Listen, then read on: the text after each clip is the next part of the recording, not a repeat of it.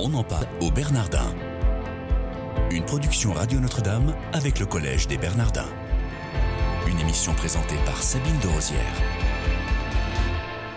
Bonjour à tous, soyez les bienvenus si vous nous rejoignez dans votre émission quotidienne. On en parle au Bernardin. J'ai le plaisir de recevoir aujourd'hui pour vous Jean-Guilhem Xéry. Bonjour monsieur. Bonjour. Merci d'être avec nous. Vous êtes président d'honneur de l'association Au Captif La Libération, biologiste médical des hôpitaux. Vous avez été membre du Conseil national des politiques de lutte contre l'exclusion et de la Conférence nationale de santé.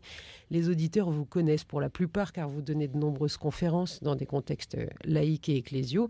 vous êtes euh, l'auteur d'ouvrages sur les questions du soin, de l'humanisme et de la charité, dont à quoi sert un chrétien qui a reçu le prix de l'humanisme chrétien en 2015, qui est paru aux éditions du CERF, Le soin dans tous ses états chez DDB, À la rencontre des personnes de la rue aux éditions Nouvelle Cité, et Quand la science-fiction devient réalité, c'est un document euh, épiscopat pour la conférence des évêques de France. vous en avez écrit d'autres euh, certainement, mais on n'a pas le temps de tout citer. Vous participez au Bernardin au groupe de réflexion éthique biomédicale de la faculté Notre-Dame sur le sujet du transhumanisme.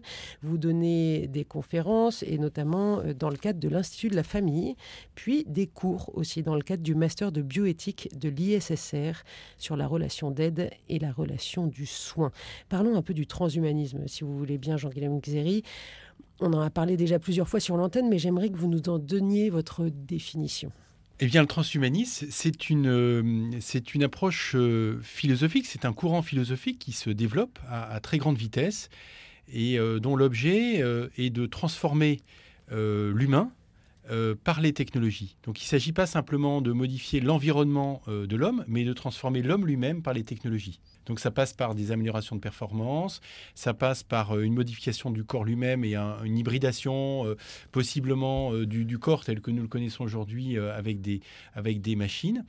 Et puis, ça passe par le développement de l'intelligence artificielle et puis par une vie de plus en plus partagée avec les robots. Donc, on est sur euh, un projet vraiment philosophique de transformer la nature humaine. Quels en sont les, les grands enjeux? Euh, Des enjeux, euh, d'abord, des enjeux de, de, de, qui va, à qui vont bénéficier toutes ces transformations, améliorations, transformations du corps? Est-ce que ça bénéficie aux plus riches? Est-ce que ça bénéficie à certaines populations particulières ou bien à tout le monde? Des, enjeux aussi éthiques finalement, on, fait ça pourquoi? C'est-à-dire, quelle est la finalité?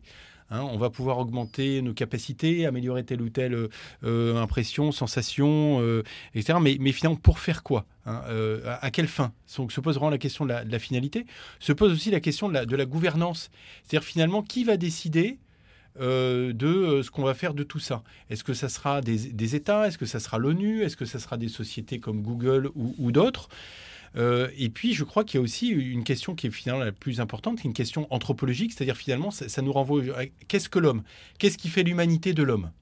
Et ça, cette question, le transhumanisme, vraiment nous, la pose euh, là de façon très claire. Est-ce qu'en gros, l'homme, c'est vraiment quelque chose qu'on peut manipuler, transformer un peu comme un robot, une machine, etc.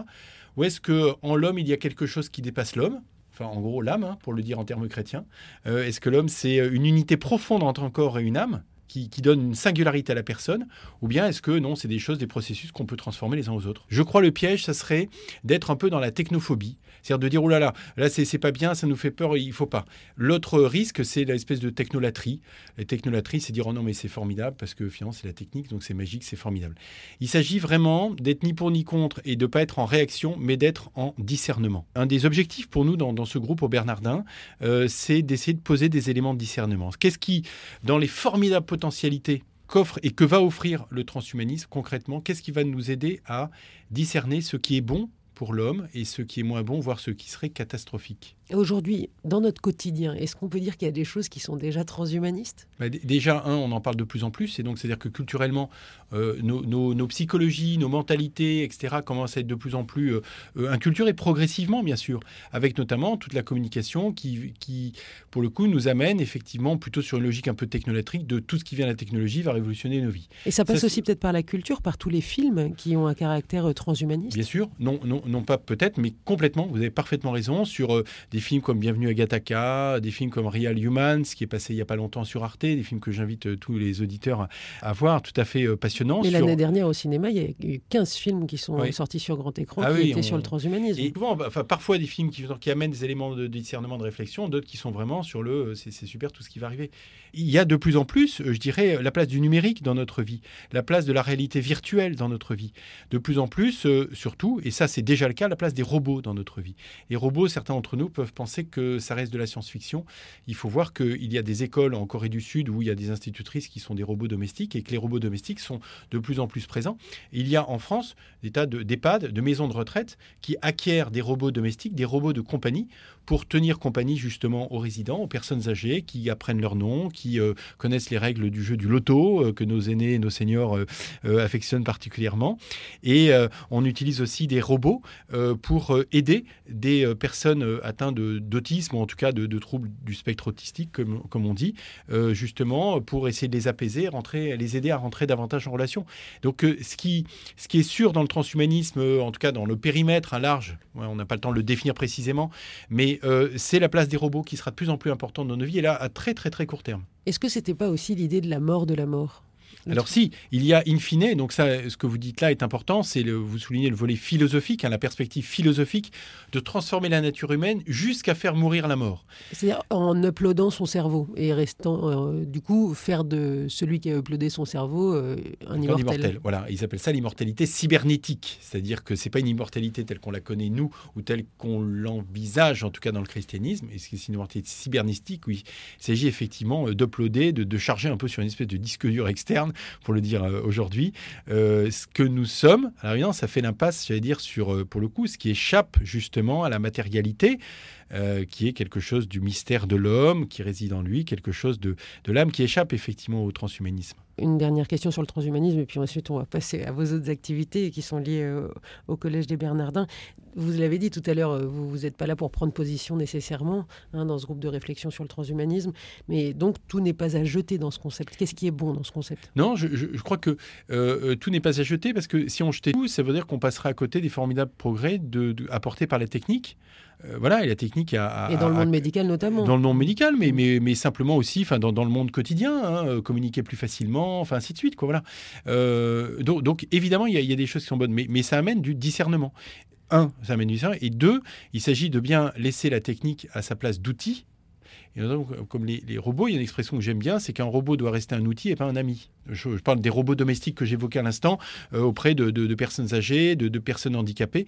Un robot doit rester un outil et non pas un ami. D'une certaine façon, on peut considérer que le, transhumanisme euh, apparaît peut-être parce que collectivement, nos sociétés ont perdu euh, une espèce de vitalité spirituelle qui fait qu'on a suffisamment confiance en nous pour penser que, effectivement, intérieurement aussi, on peut trouver des solutions et des issues, quoi, et pas uniquement par les techniques. On en parle au Bernardin aujourd'hui avec Jean-Guilhem Xéry, qui est président d'honneur de Captif La Libération et membre du groupe de réflexion éthique biomédicale de la faculté Notre-Dame sur le sujet du transhumanisme.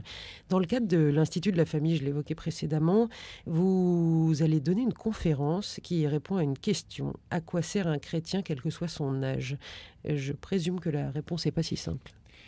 Mais non, en tout cas, moi, je n'ai pas pu faire moins que 220 pages pour essayer d'y répondre. Donc, euh, euh, en effet, euh, et en même temps, la, réponse, est, j'allais dire, est finalement très simple. Hein. Enfin, elle est, elle est donnée dans, la personne même du Christ, évidemment. Il s'agit de se, se au monde pour transmettre la vie, donner la vie et annoncer la vie éternelle. Enfin, cette promesse que nous fait Dieu. Donc, c'est extrêmement simple. Après, c'est effectivement plus, plus, plus. Enfin, l'enjeu, c'est d'arriver de le dire avec les mots d'aujourd'hui et, d'être audible pour nos contemporains, qu'ils soient chrétiens ou qu'ils ne sont pas chrétiens. Donc, évidemment, c'est un, c'est un peu le défi. Parce que euh, la, question, là, elle est quand même un peu utilitariste. Oui, oui, tout à fait. Je, je suis il faut, il faut même la poser dans, dans, ce, dans ces termes-là. Alors, il faut aussi la poser dans ces termes. évidemment, il y a quelque chose de, de, de, essentiellement, au sens euh, essentiel, de fondamentalement gratuit euh, dans, dans, la perspective chrétienne. Enfin, Dieu est amour, il nous donne la vie gratuitement, il se donne gratuitement, et, l'amour que les chrétiens ont, à, ont, à, dire, à donner, à vivre, il est évidemment de l'ordre de la gratuité. Et en même temps, je veux dire, cette gratuité, elle a une utilité. Euh, donc oui, moi j'assume parfaitement l'utilité des chrétiens. Les chrétiens ont des choses à donner au monde. On n'est pas chrétien pour soi-même. Le christianisme ne sait pas, j'allais dire, créer, fonder pour lui-même, pour le plaisir d'exister en église, en ghetto, en secte. Le christianisme n'a de sens que dans une dynamique tournée vers l'autre, vers le monde, vers le service du monde. Et en l'occurrence, cette utilité, ces utilités de mon point de vue, elles sont au, nombre de trois, enfin trois types. C'est d'abord d'être au service du monde, de nos contemporains, de nos proches, de ceux que l'on aime, de ceux que l'on aime moins, de ceux qu'on n'aime pas du tout aussi. Euh, c'est euh, promouvoir une vision corps et âme, avec une vie euh, temporelle, mais aussi un appel à la vie éternelle, euh, considérer les réalités visibles, mais aussi les réalités invisibles. Donc c'est une vision de l'homme, voilà, avec cette unité profonde entre le corps et l'âme. Et ça, c'est indispensable aujourd'hui. C'est pas de la philosophie, parce que les questions de transhumanisme qu'on évoquait à l'instant, les questions de bioéthique, les questions de théorie du genre, nécessitent que pour être arbitré, pour être discerné, il faut des éléments de repère.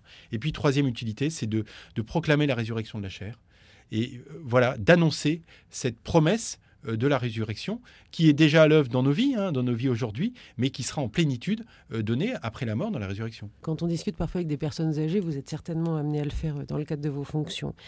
Comment est-ce qu'on répond à cette question? De toute façon, je ne sers plus à rien. Mais déjà, il faut le, il faut l'entendre. Déjà, en, tant que tel, l'expression d'une certaine souffrance, je ne sais pas, mais en tout cas douleur. Est-ce que ça sous-entend que ça n'a pas toujours été le cas et que du coup on se demande effectivement à, quoi bon, puisque à, quoi je sers. Et puis, euh, et puis essayer de, creuser, peut-être de, voir en, quoi avant cette personne justement euh, se sentait utile là, on est dans quelque chose de l'ordre de la valorisation, la relecture. De, vous avez déjà peut-être encore plus donné que ce que vous pensez.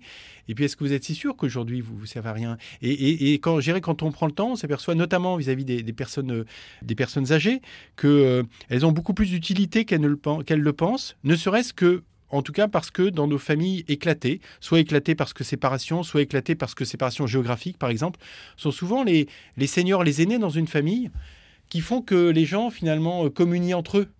Communion explicite entre les membres d'une famille, mais souvent communion beaucoup plus intérieure, parce que je suis persuadé que dans notre société, euh, si euh, notre société ne bénéficiait pas de la prière silencieuse de beaucoup de nos aînés, je pense que la, société irait beaucoup, beaucoup plus mal. Jean-Guilhem Xéry, j'ai une dernière question. Votre meilleur souvenir au Bernardin? Euh, l'esprit qui euh, l'esprit qui plane dans le l'esprit l'ambiance qui plane dans ce lieu euh, j'allais dire magique mais magique ça fait un peu païen.